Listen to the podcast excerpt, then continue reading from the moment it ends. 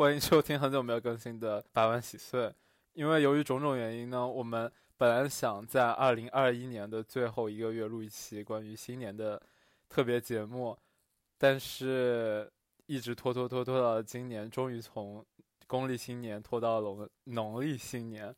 聊公历新年本来是一个很愉快的话题，我们可以聊和朋友一起吃吃喝喝，然后想必大家在公历新年的时候都有过很很多很好的记忆。但是聊农历新年的话，就是一个相当复杂的话题了，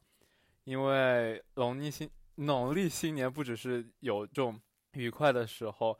还有更多的是一些包括家庭、故乡和原生家庭之类的，我们一直想聊，但是不知道该怎么聊，现在不得不聊的话题。我们在我们的播客创始之初，我们一开始就想说，我们第一期要聊原生家庭，但是。我们发现完全聊不下去，所以我们聊了其他很多有的没有的没的。所以，呃，我们三个其实都有很多在外过年的经历。我和平克今这个年也是会在巴黎度过。平克是在第几年了？我是在第二个新年吧，第三个，今年是第三个了。啊，我刚刚数的时候我也没想说，我刚我是第五个还是第六个呢？就是。一下子算不回来了。其实，在我在我呃，在巴黎第一次过年的时候，是我人生中第一次没有在家里过年。哦，是吗？我也是，我第一次，我呃，一六一七就一六年底啊，一七年初，呃，当时也是第一次，我人生第一次不在老家过年。对，高谈也在巴黎度过了很多个中国年吧。嗯，我是二零。一七年底过来，然后一八年、一九年、二零年、二一年四个呃春节是在巴黎过的，然后今年就是就是现在是我四年以来第一次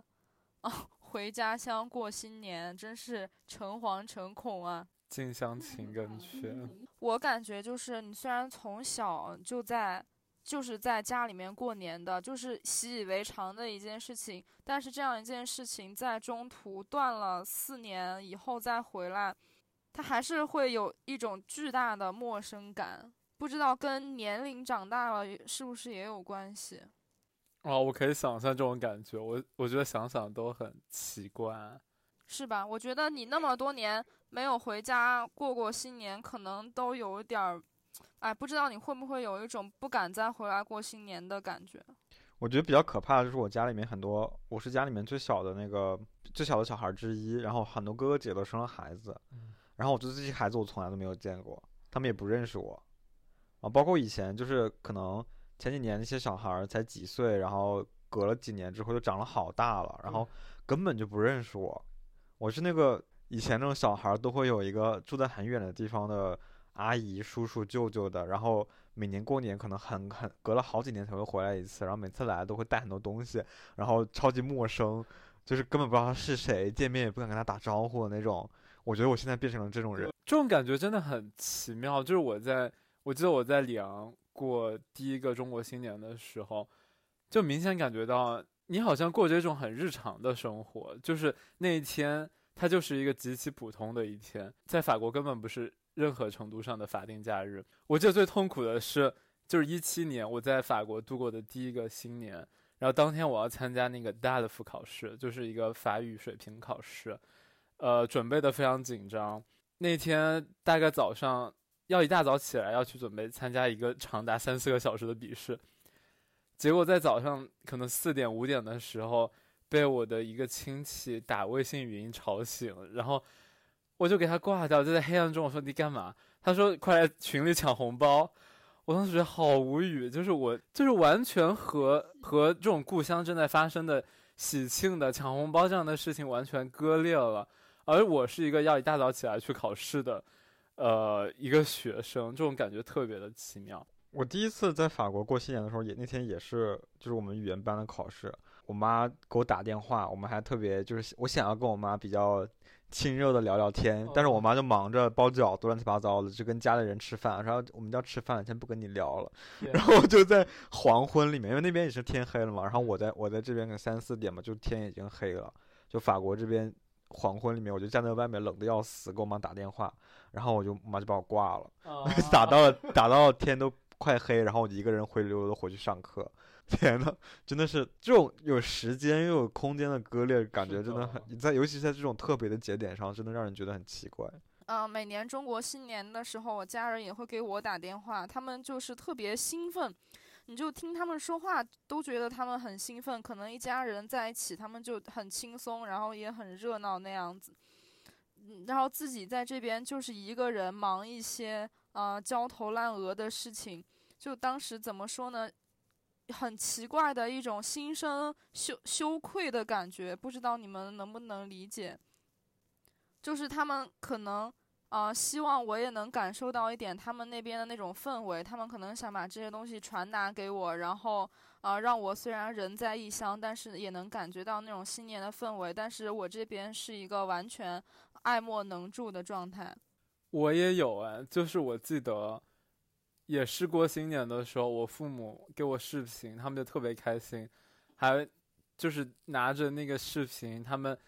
过年的时候贴春联或者贴门上的那个福字，他们就特别开心，兴高采烈的，然后包括外面放烟花什么的，还给我看，然后我在法国这边就是一个白天，我觉得完全没有感觉，就是好像在。看电影一样，就是特别的割裂。但我觉得其实，我有的时候还感觉挺庆幸，我是这种比较离得比较远的状态，或者有点陌生的这样感觉，就感觉少了很多麻烦吧。尤其是对于必须要回家过年、没有借口去逃避这件事情的人来说，其实我们我们在国外这件事情就是一个很好很好的借口，让我们不需要去参与那么多。杂七杂八的事情，然后我们只需要在镜头前面表演一下自己很喜庆就好了。我就经常觉得，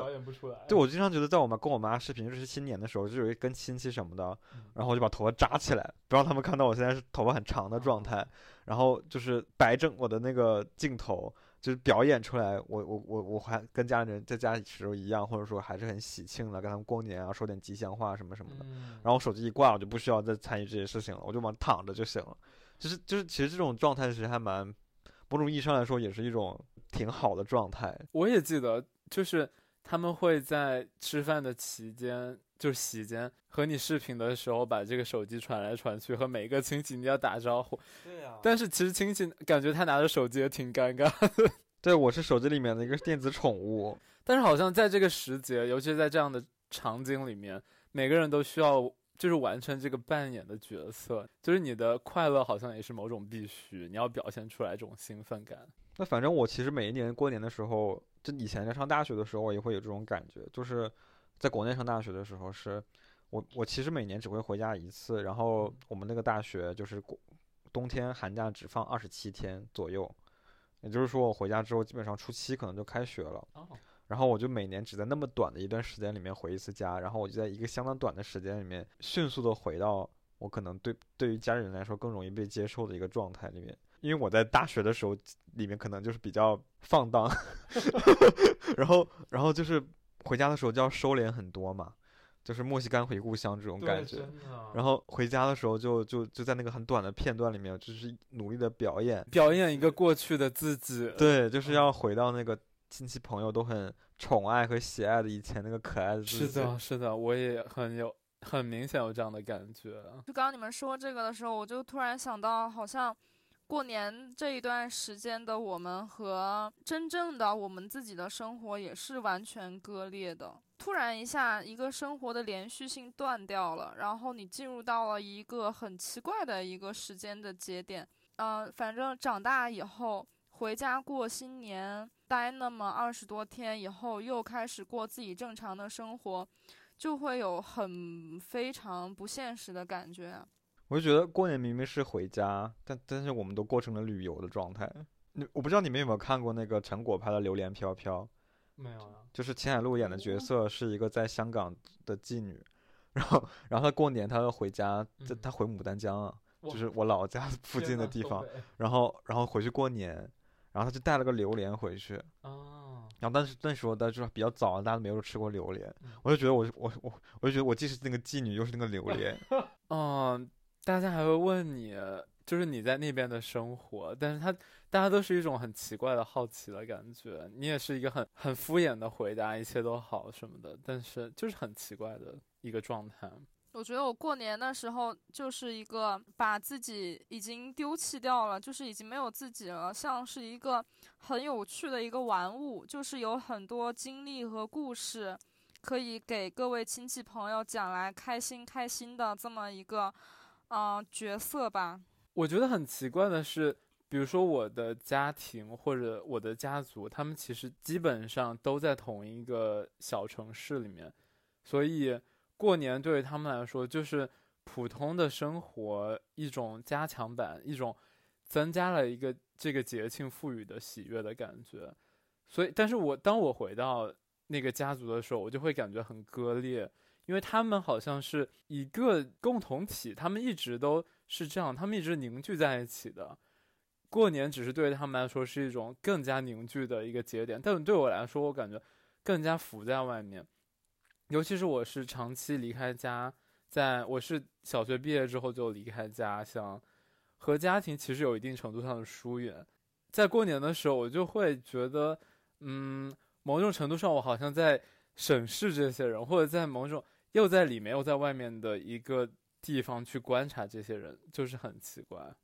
过年这段时间，我就常常会有自己在所有的场景之外的这么一个感觉。你知道，我们嗯生活的这种很小的地方，你过年，嗯，大家全家人一起出门玩，其实也就是那么几个地方。然后你去那几个地方，你就会看到有一些非常明亮、很漂亮的一些过年的装饰，然后全是一家老老少少的开开心心的走在一起，大家都很放松。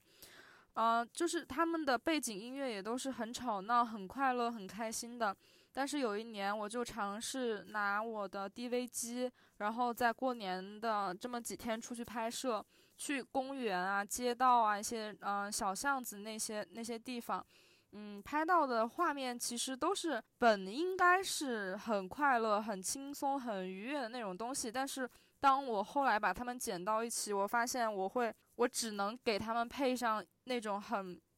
嗯，怎么形容，很悲伤的音乐吧。就是我会觉得那样的场景，在我心里面，它不是它本身就是那种团圆然后快乐的那样的氛围了。它在我眼里像是一块完整的一块画面，就是啊，我在它之外的那样一一幅画面。然后我从他们眼中看到的，可能就是自己彻底失去的故乡。或者说是自己完全失去的一些嗯岁月吧，或者是人之类的，我看到的全是我失去的东西。说实话，我也不会，嗯，可能我跟我家人在一起的时候，我是有能感到某种温暖。但是当我把我的视角慢慢的拉远拉远，我觉得这一切其实我会觉得挺悲伤的。然后那一年寒假，嗯，过年那个假期，我拍出来的东西被我剪成了挺长的一个一个片子。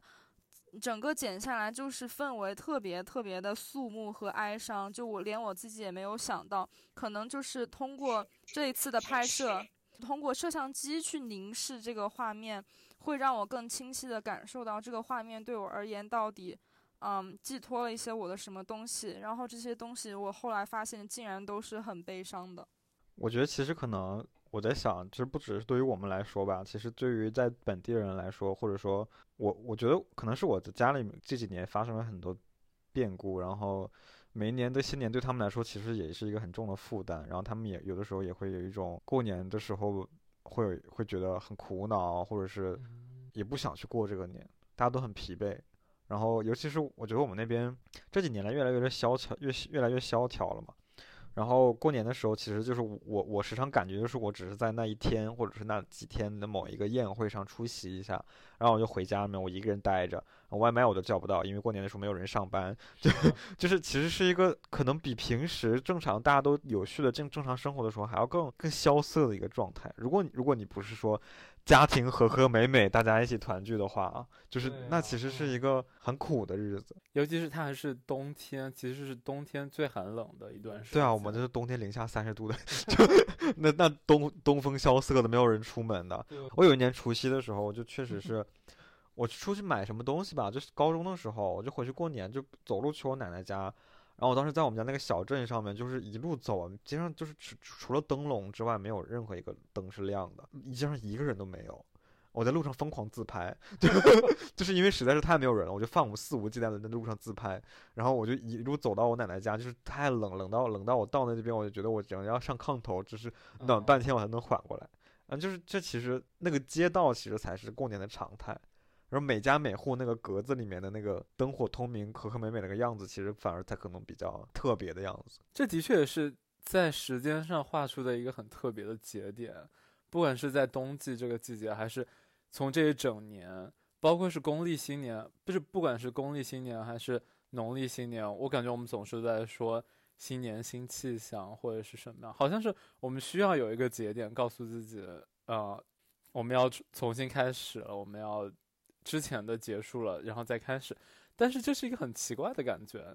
对我今年就是特别明显的感受到了这样的奇怪。我发现我还是在每一年结束的时候会想要写一个呃年终总结。然后还要写一个新年展望，啊，倒不叫新年展望吧，也就是列一下今年大致要做的事情。就是其实小孩特别喜欢这样。然后呢，当你长到一定的岁数，长到青春期，你就会发现，哎呀，写什么新年啊计划呢？反正都不会完成的。就是你新年这个有氛围感的节点一过去，你落入了正常的生活，你该怎么倦怠还是会怎么倦怠，你人也不会变的。嗯，就是好像想通了一个大道理一样，突然就想开了。但是呢，现在长到二十五六岁，突然又感觉自己需要去做这样一个计划。就我个人来说，我会觉得，反正我还是挺需要这种，啊，一切都结束，然后有一个新的起点的这种感觉。或许它是一种幻觉，嗯，但是幻觉就幻觉吧，我觉得我还是会需要它的。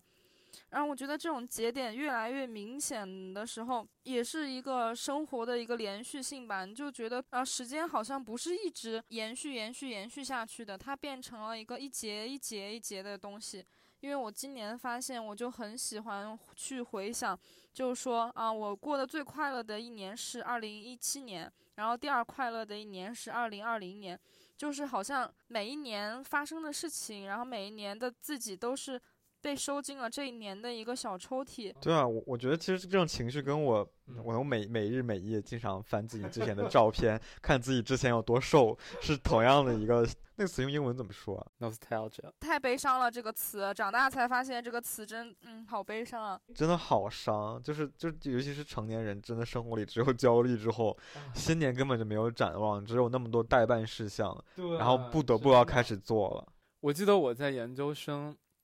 快结束的时候，我们班有个同学跳楼自杀了。其实他是可能出于，呃，一些情感，或者其实我其实不太清楚，但我觉得可能是有。但是当时我们班上的老师去看待这个事情的时候，老师好像会很自然的会说，因为可能临近毕业，研究生毕业，人在这种一个节点换到另一个节点的时候，会容易出现焦虑或者是不知所措的。情况，老师好像会很自然的把这种事情带入到这个事情上。我觉得一个事情结束，就是结束的时候真的很可怕。我就是说你那个，嗯，那个同学跳楼自杀那个事情哦，因为我我也是去年二一年结束的那段时间特别的焦虑。哎，你们都不懂，你们都不懂我这个焦虑。我学生时代都结束了，然后我就感觉，嗯。这个二零二一年一旦结束，我真的彻底跟我的学生时代，然后跟我在巴黎的嗯自由生活彻底的告别，真的是彻底的告别，回也回不来了。你就算是二一年我呃最后几个月我回来，我觉得我还在之前那种学生生活的怎么说呢延伸里面，我心安理得的活在那个延伸里面，我还是以前的那么一个状态，但是呢。你就突然一下，哎，怎么时间跳到了二零二二年？就觉得真的什么都没有了。你接下来要面对的一切都是你以前没有经历过的，然后也是，嗯，你完全预料不到的一些事情，真的是完完全全一个空白的开始。要要唱那个《冰雪奇缘》第二部的那个 Into the End，Into the End No。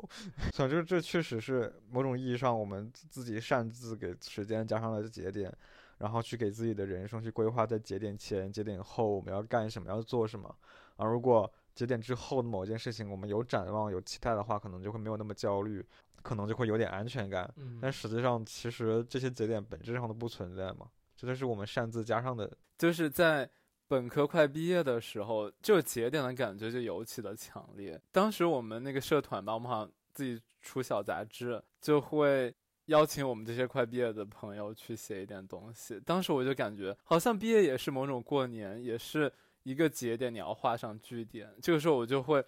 在四年之后去审视自己这四年做了什么。节点的时候，你就不得不去回顾。我当时大四毕业的时候，其实也不算很成功。当时要到法国也是一个很临时的选择，也不知道究竟这个做法对不对。我在大四毕业的时候，我感觉有段时间很痛苦。我会我在回顾这四年的时候，觉得自己好像在学业上没有任何的长进，没有在文学这个学科获得任何的成就。我甚至有段时间会想说，文学到底给我带来了什么？我当时高考结束之后，我真的应该选这个专业吗？在那段时间，在节点即将发生的前后，我觉得是最痛苦的一段时间。这可能对于学生来，学生时代来说，就是开学、毕业、放假、考试这些节点，就构成了我们生活的所有的肢体吧。但一旦进入社会，或者说成年之后，春节和新年，真的就是就变成了我们之后人生所有的节点了。对这些节点就就变成最大的节点了。除非你人造一个节点，说你要辞职或者怎么 样，那确实就是年底公司会有年会，然后过年要回家，其实这都是需要很多社交、很多应酬，需要应对你自己的过去和你未来的这个这个时候，就确实其实，如果说让我去想象接下来我的人生里面，我必须要在每年的新年去去去复习，去去展望，然后那我觉得压力真的很大。嗯反而是我现在这样，我在家，我在就是在国外的生活里面去面对国内的新年的这样一个时间，让我觉得很放松。某种意义上吧，有一些就是逃避的对，有些释然。嗯，说回农历新年，去年就是二零哎二零二一年年初过年的时候，我当时其实在国内，在北京，但是出当时，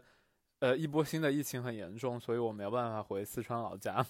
因为我们那个小地方层层加码，如果我要回到我们那个小地方的话，大概还要再隔离二十八天。要回去过年的话，就只能在隔离的酒店里过年。当时我就和我和我对象一起去了南下，到了广州，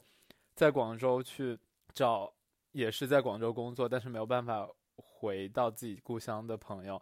就我们几个人在广州一起过年，除夕那天晚上我们在朋友家里吃火锅、玩桌游，然后一起吐槽春晚。当时感觉好快乐，我当时有感觉哇，这真是我人生中过过的最快乐、最轻松的一个农历新年。呃，虽然不是和自己的家庭，但是那个环境、那个氛围，好像就告诉你，好像你你就是在过一个和家庭一起度过的节点、节日、节庆，就好像和和你的 chosen family 一起过年，那种感觉特别的好，特别美妙。就是实际说，其实过年这件事情本质上还是，可能它还是喜庆的、和和美美的，只是我们的家庭并不和美。或者是我们自己太焦虑了，只不过是我们和家庭的关系实在是太扑朔迷离了，反而是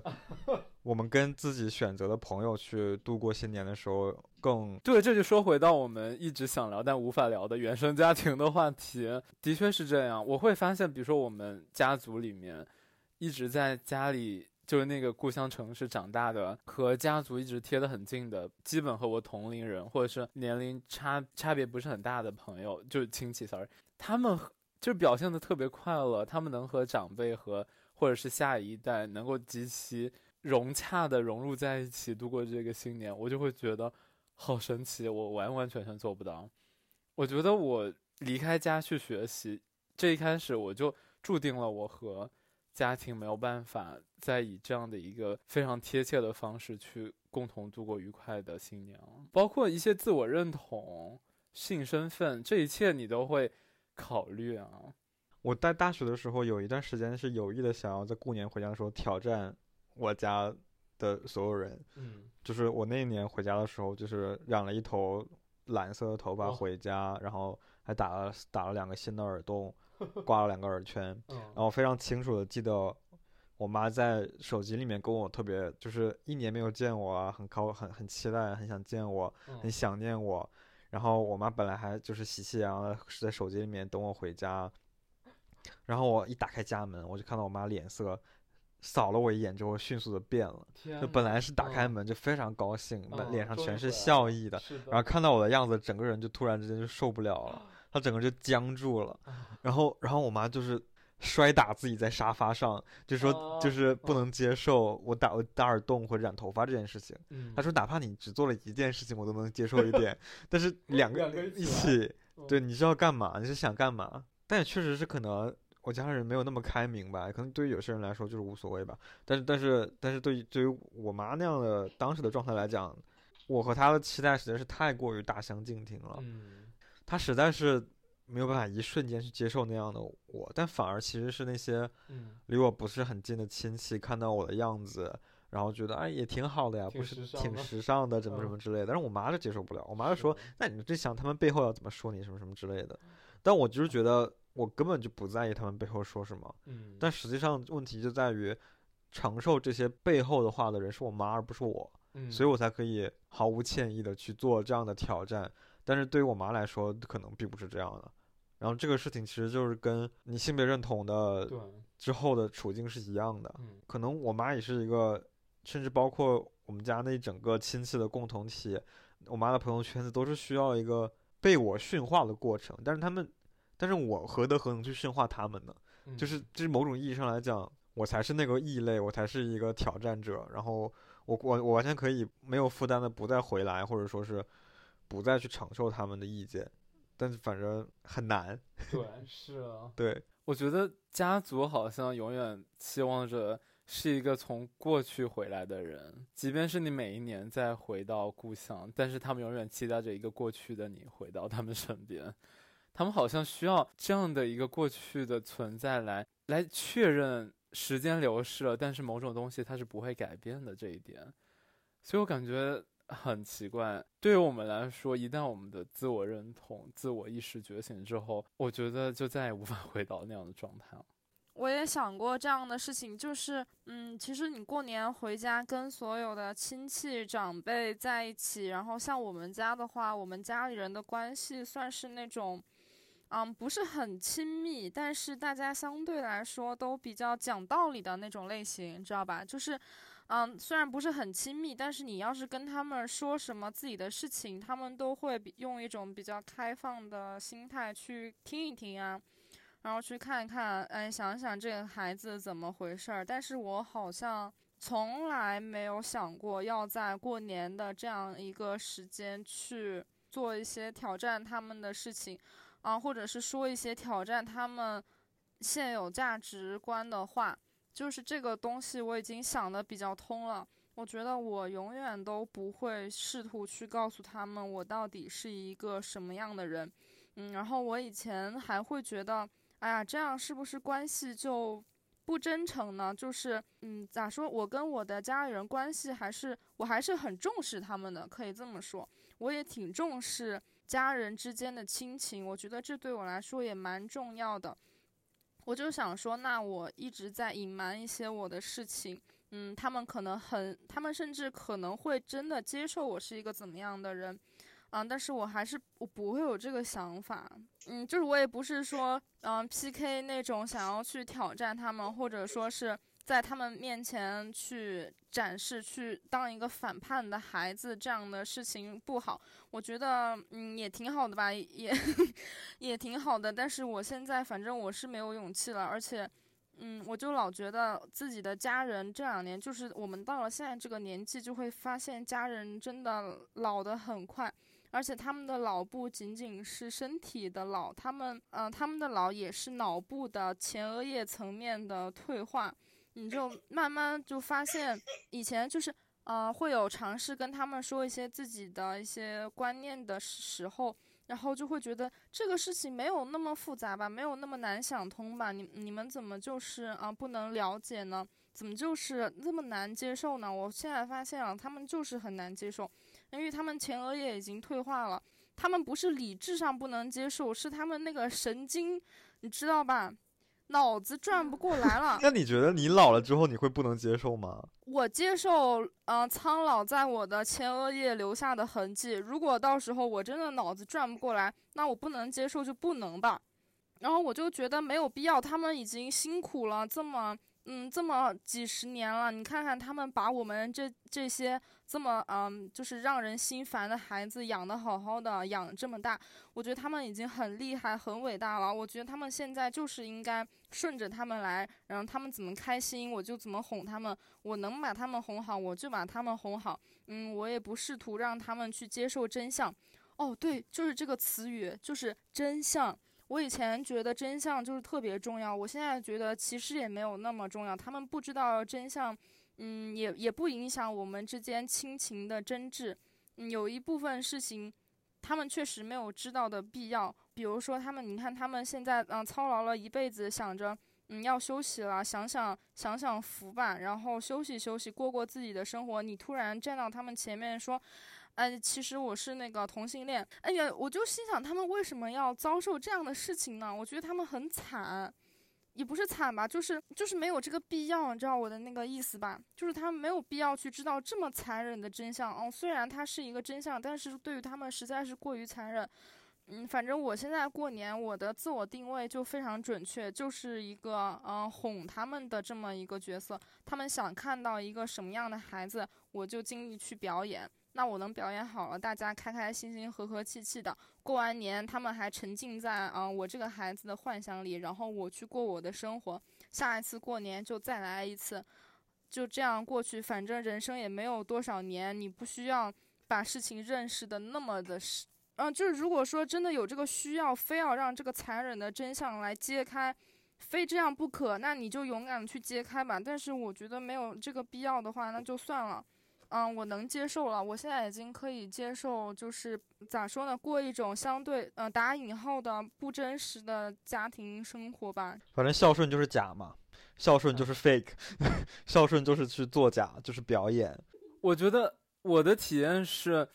就有的有的时候的确，你可能会用一种比较假的方式，包括涉及到，尤其是你的这种情感生活，你根本不在故乡生活，然后。他们，你回到故乡，他们会在你的情感生活问东问西。其实你把它挡掉或者是敷衍掉都行。但是我最近可能取决于家庭吧，就是可能你的家庭比较容易理解，或者是我觉得跟时间也有关系。我们还没有到一个你不得不被家里人问结婚生子和未来生活的这个阶段。我近几次回去，可能和家人出现了一些小小的，就很轻微的在语言上的冲突，就是。我发现他们一定程度上反映了这个社会的一些思潮，呃，我觉得那些民族主义、种族主义的话语在这个家庭越来越强势了，然后我回去简直越来越受不了，呃，尤其是和那些相对远一点的亲人，他们还是会在你的面前说，呃，比如说黑人很蠢啊，黑人很笨。会说你什么时候找一个金发碧眼的洋妞？然后我就特别不能接受这一点，我就会说这种民族主义的发言，尤其是种族主义的发言，我真的很难接受。尤其我们这种小地方的人，特别容易 受这样的语言的浸透浸透，我就会很情绪激动的驳斥这一点。我说，你知道别就是。外国人谈到中国人的时候，都会把眼就是拉着那个眼角，会因为中国人是眯眯眼嘛。你是一个种族主义的受害者，你还要去把这样同样的东西加害在可能会显得比你更弱势的一个种族、一个群体之上，己所不欲，勿施于人。我就会非常情绪激动的去和他们争辩这些东西，但是他们根本没有办法去接触到这一点。我就会觉得很失望，但是又是很现实的一个事情。他们有接触啊，眯眯眼辱华这件事情，难道没有被接触？我觉得这个这种东西就是就是被缠绕在一起的，就正反合，他们仍然是种族主义者和民族主义者，就无论他们怎么说，那个逻辑都永远都是围绕着自己的那个。是的，但他非常残酷的进入了这种家族的话语。我小时候可能青年，大家在饭局上，尤其是男性长辈，他们谈论的。可能还最多是什么中中美之间必有一战这样的话题，但是到现在可能就越来越多的种族主义，然后谈到外国的疫情多么糟糕，就是外国人怎么不行，然后现在只有中国可能是世界上数一数二，然后我们中国人是最强，我就会觉得这种撕裂感尤其强烈。我有一个很有意思的，怎么讲？我在我在东北长大，我在厦门上学，然后我在厦门的时候，经常就是故意说东北话去去开玩笑嘛。但实际上我本人在东北，我也没有什么东北口音，我就属于真的是普通话有点过于好，然后 就是就是东北话，就是有的时候想不出来怎么说，甚至就是就是实际上是我忘了很多东北话。我在东北的时候，反而会去跟东北人去嘲笑闽南人讲话，就是学台湾腔之类的。这实际上这都是可能有一些无伤大雅的，带着一些冒犯的讲这样的笑话，但我就是就是就是两头逢迎啊，就 是对。然后我我觉得在国外或者说回又回国就是一个也类似的状态，就经常是就是有的时候就跟呃这边的朋友会去说一些，就是我可能觉得会很困扰的关于。中国的家庭，中国式的家长这样的话，然后其实回国跟我妈，其实有的时候说的也很多，就是对于很多国外的人，我们不理解的文化冲突的问题。然后我觉得可能我找到了一个微妙的平衡，去两两边冒犯，然后去去试图去获得他们的信任感。对这种所谓的故乡性吧，就是好像它是我们身体的一部分，你会。不管它表现在你的语言上，还是表现在你的身体上，甚至你的外貌特征上，它都是很重要的一点。我记得我在里昂过新年，就中国新年的时候，那是我人生第一次看，就是春节的舞龙舞狮表演，在里昂的那个小小的中国城的那条街上，挤满了各种各样的人，呃，很多人来就是看舞龙舞狮的表演，那是我第一次看。春节舞龙舞狮表演竟然是在外国，因为好像越是在外国，这个身份、这个节庆它更加具有这样的重要性，就是特别奇怪。因为外国是主要是南蛮南方人移民啊，舞龙舞狮本来也是广东那边的，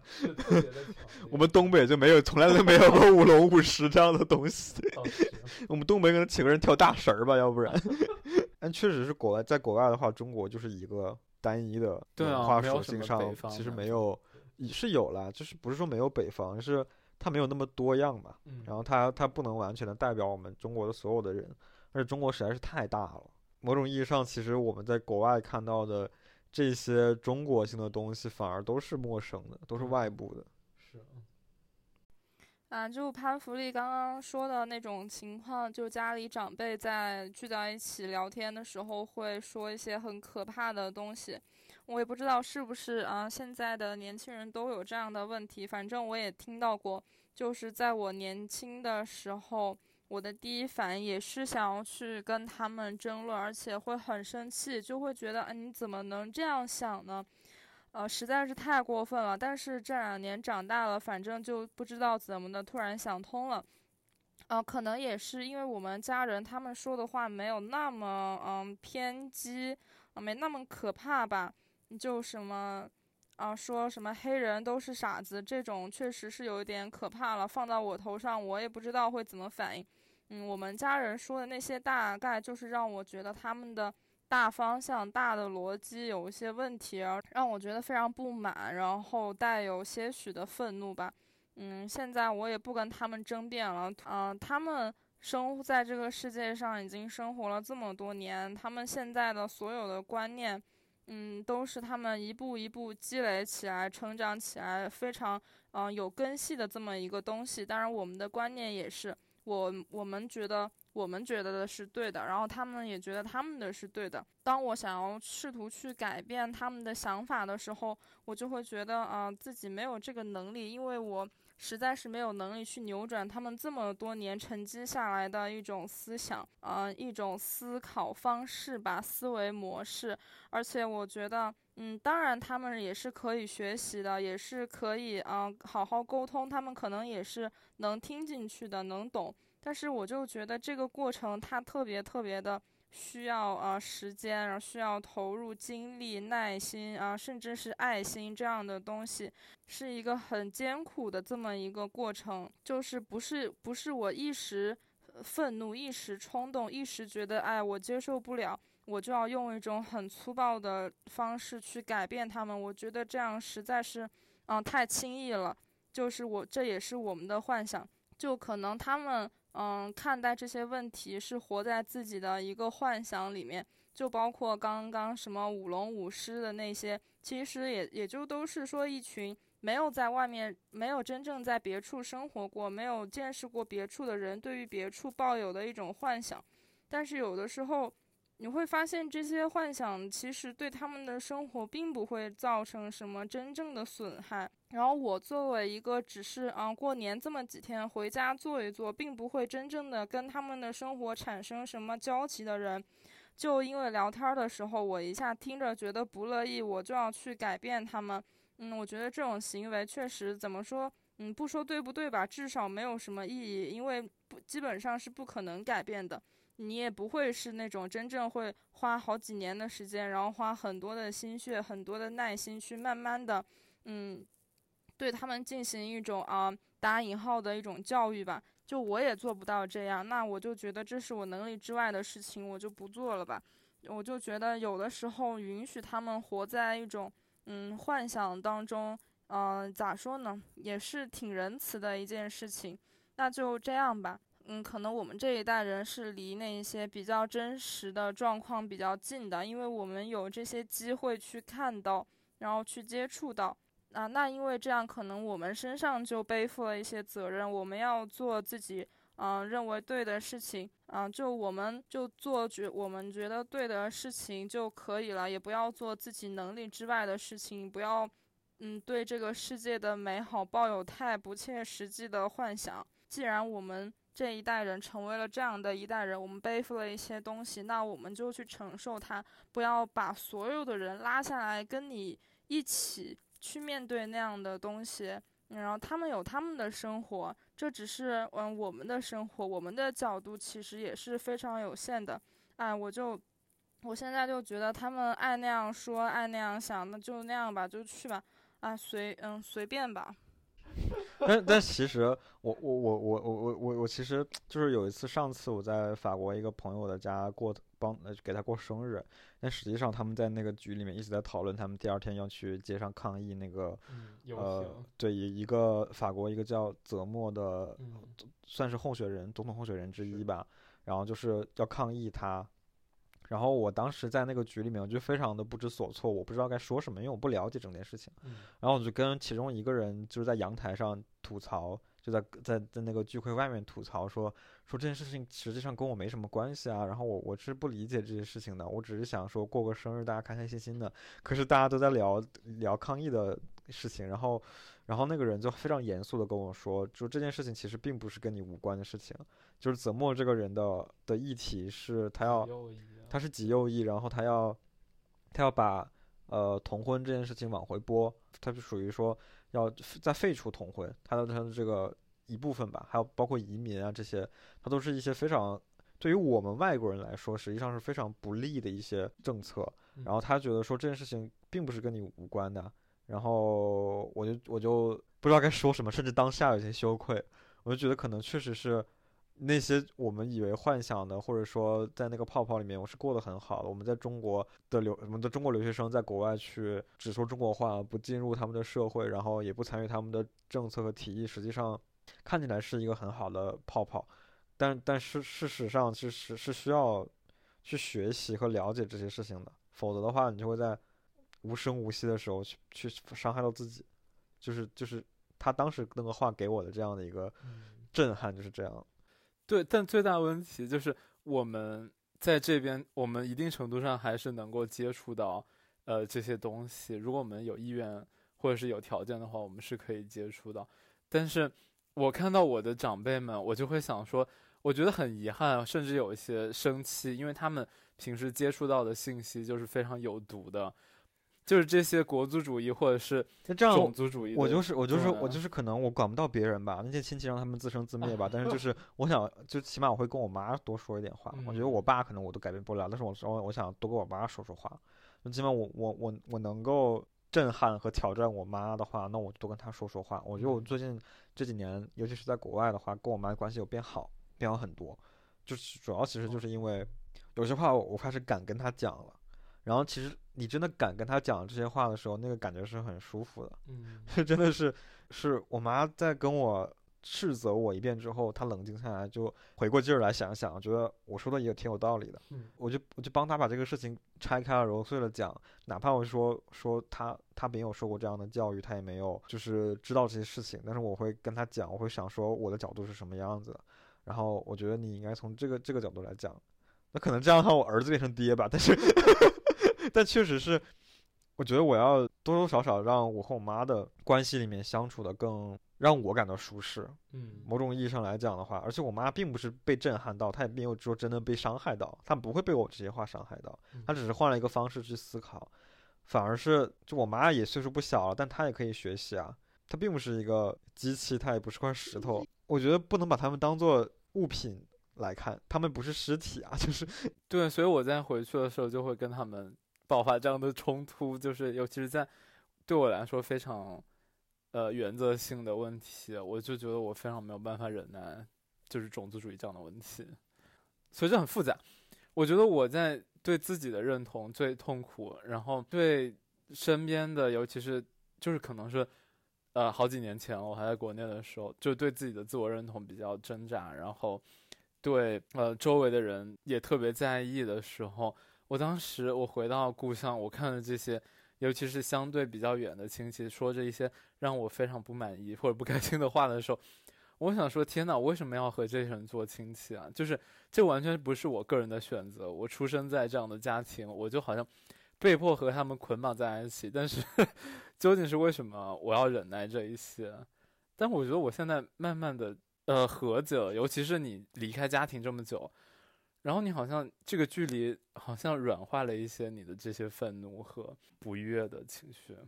但是可能再一次真正回乡，再一次度过一个和他们关系很紧密的中国新年，其实我到现在还是不太能够想象这样的事情。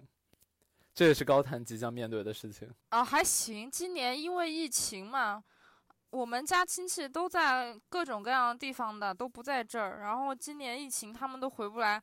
啊，回不来，可能也就我们几个人吧，很少很少的人，挺好的。回不来算了，不要回来了。反正其实疫情这个这个状况，就是可能对高三的家来说就是放松了，慰藉了，没有必没有就就是没有必要回回来，那就不回来挺好的。然后我妈其实我爸我妈就他们现在人不在东北，然后今年过年要回去的时候，其实就是因为疫情这个事情考虑了很多，然后有很多考量，然后说要回去看看爷爷的话，要要怎么回去比较好，或者说会不会有风险啊，要不要隔离呀？就包括我们家社区那边，我妈已经回去了嘛，然后她就跟我说，三天就要报备一次，然后定死了要在那边待十四天之后才能才能变地方，就不能再就不能再走了，回去之后就要定死在那边待十四天。就实际上这一切的政策可能都确实改变了很多人的这这这几年吧，这几年应该都改变了很多人的生活方式。啊，我在想，就是，嗯，就那些以前过年都会回来。但是今年因为疫情的原因回不来的那些亲戚，他们会不会其实自己心里也有窃喜呢？他们会不会也有啊逃逃掉了这种心情？其实啊，长辈他们我觉得可能也会有，但是我们想象不到，而且他们也不永远不会表现出来。就我每次想象这些东西，我都会觉得。咋说呢？有点兴奋，就好像因为我们小的时候，他们就是长辈了，长辈要有，嗯，他们那一代就觉得长辈要有长辈的样子。可能我们看到了他们每年过年开开心心、和和气气，我就在想，说不定他们自己心里面也特别难受，说说不定他们也在想，哎，这个破年什么时候过完啊？真是太煎熬了。但是我们可能永远也不会知道。我记得我小时候。就很抗拒去一些就是亲戚之间的聚会啊、酒局什么的，我就跟我妈说，我为什么要去呢？我不想去。我妈就跟我说：“你以为我想去吗？我也不想去啊，但是还是得去。”哎，大人也是很辛苦的，不像我们想干啥就干啥的。我们要变成大人，唉声叹气的。真的。那说句实在话，寒假回家的时候会跟那什么高中啊、初中同学也也会有联系。然后去跟他们见面的时候，那个感觉也是真的太奇怪了，就是你又熟悉他们，但是又觉得太不一样了。有些话真的没有办法讲。关于过年，你们有没有什么？我们聊点开心的吧。就是 别说说是要说哭了呀！真的，过年大家有没有比较好的体验，或者你们自己家自己家乡有没有比较独特的，就是过年的习俗呢？其实没有比较好的感受，就是我从小我不知道，我可能。啊，你说不上来是一种具体的什么好事情，但是你会让心里有一种很好的感觉，就是每年过年，我们小区每家每户都在呃阳台上挂挂那个红灯笼的时候，我小的时候就很喜欢那那种晚上一到晚上家家户户都挂了红灯笼，然后挂了彩灯，嗯，就是那种我看着我就觉得心里特别的。咋说呢？就是感觉很好。我现在也说不上来到底是为什么，可能就是啊，我这个人比较传统，家庭观念挺强的。哎，我心想过年大家真的有在好好的准备过年，就可能对于那种亲情还抱有一定的幻想吧。就是到后来大家慢慢的就不挂灯笼了，好像就懈怠了。嗯，反正也不知道从哪年开始吧，这个过年的感觉就越来越淡，越来越淡。其实我还觉得挺难过的。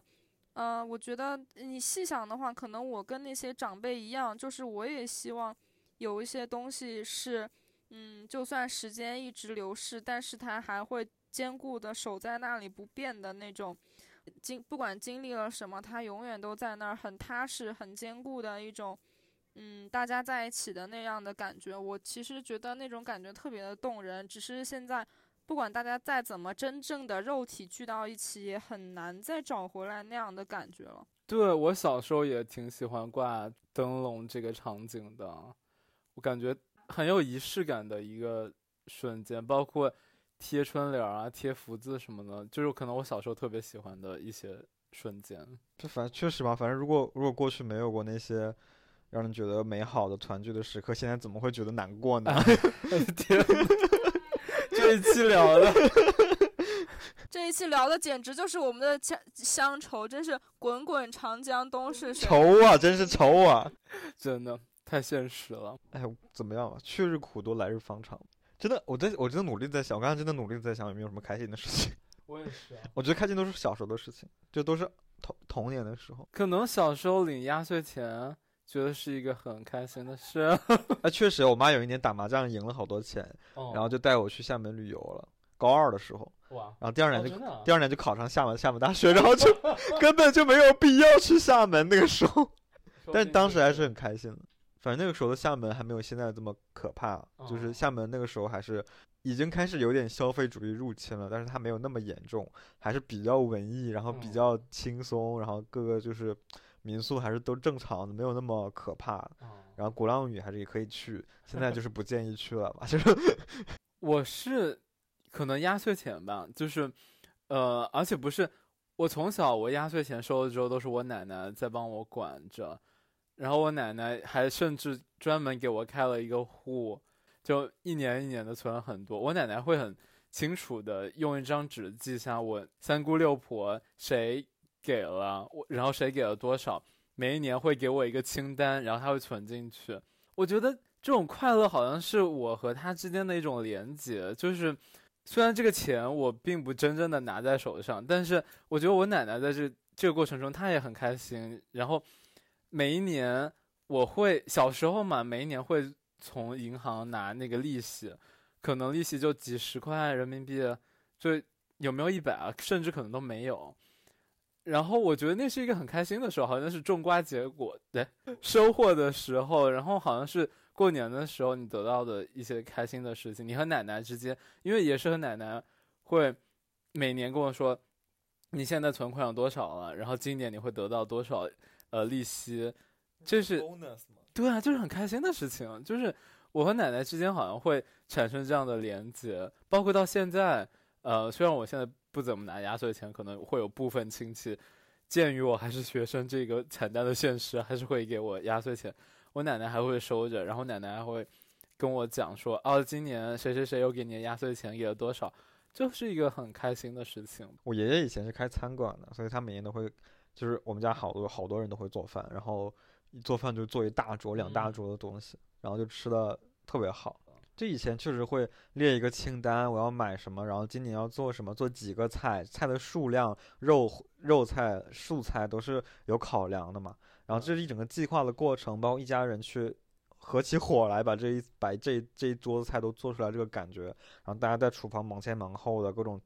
炊烟，对，水蒸水生活气息，其实真的就感觉很好。这其实跟我们有的时候，像我去年在巴黎过年的时候，我跑去邻居家，大家一堆人在一起煮火锅，然后就自己带吃的过来，其实是一样的。我们其实复刻了，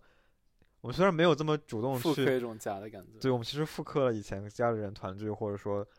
过年的那个感觉。我们是是习得这样的东西长大的。过完年之后，他们就打牌。哦，对，会打一整晚，然后。我家是，对，过就吃完饭之后，然后打牌打牌，打到快快十二点了，然后我父母就大家会散了，回到自己家里，因为我们家的就我们那边习俗是，就是十二点过后，然后你才去贴那个福字，